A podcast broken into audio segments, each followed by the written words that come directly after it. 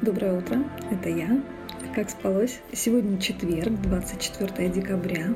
С раннего утра и до 14 часов период холостой луны. Неподходящее время для начала новых дел. Высока вероятность, что все пойдет не так, как вы задумывали. Также неблагоприятно для операций, для визита к врачу, оформления важных документов, для обращений за справками или выписками в госструктуры. А после обеда эффективность в разы повышается, благоприятно для решения любых семейно-бытовых вопросов, для шопинга, бьюти-процедур, для посадки и пересадки растений, для благоустройства дома, украшения его к Новому году. Желаю вам хорошего дня, прекрасного настроения. Прощаюсь до завтра.